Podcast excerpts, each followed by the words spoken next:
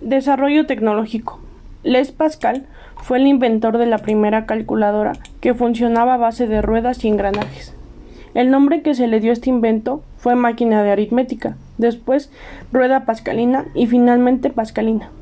En 1951 fue considerada la primera computadora llamada Sally. Fue comercializada con el nombre de Univac 1. En 1962 fue creado el primer juego para computadora. La primera generación de computadoras abarca de 1938 a 1958 y la comunicación era lenta y breve.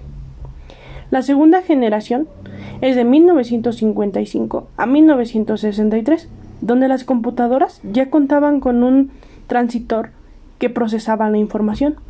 Podemos destacar que en dicha generación fueron mejorando los programas que surgieron en la primera generación, así como surgimiento de las, de las computadoras.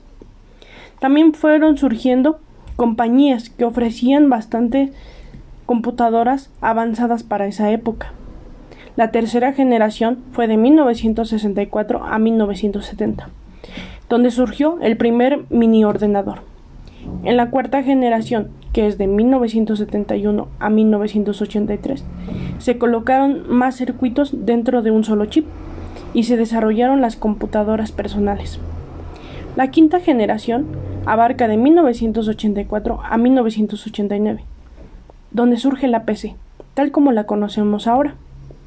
En la sexta generación abarca de 1989 hasta la fecha actual, que cuentan con arquitecturas combinadas y son capaces de hacer millones de operaciones.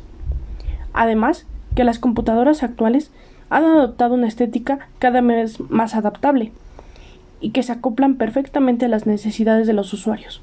En la actualidad, la tecnología es tan avanzada que la capacidad que tenían anteriormente las computadoras, hoy en día también las tienen los smartphones, las iPads, las laptops y las computadoras portátiles.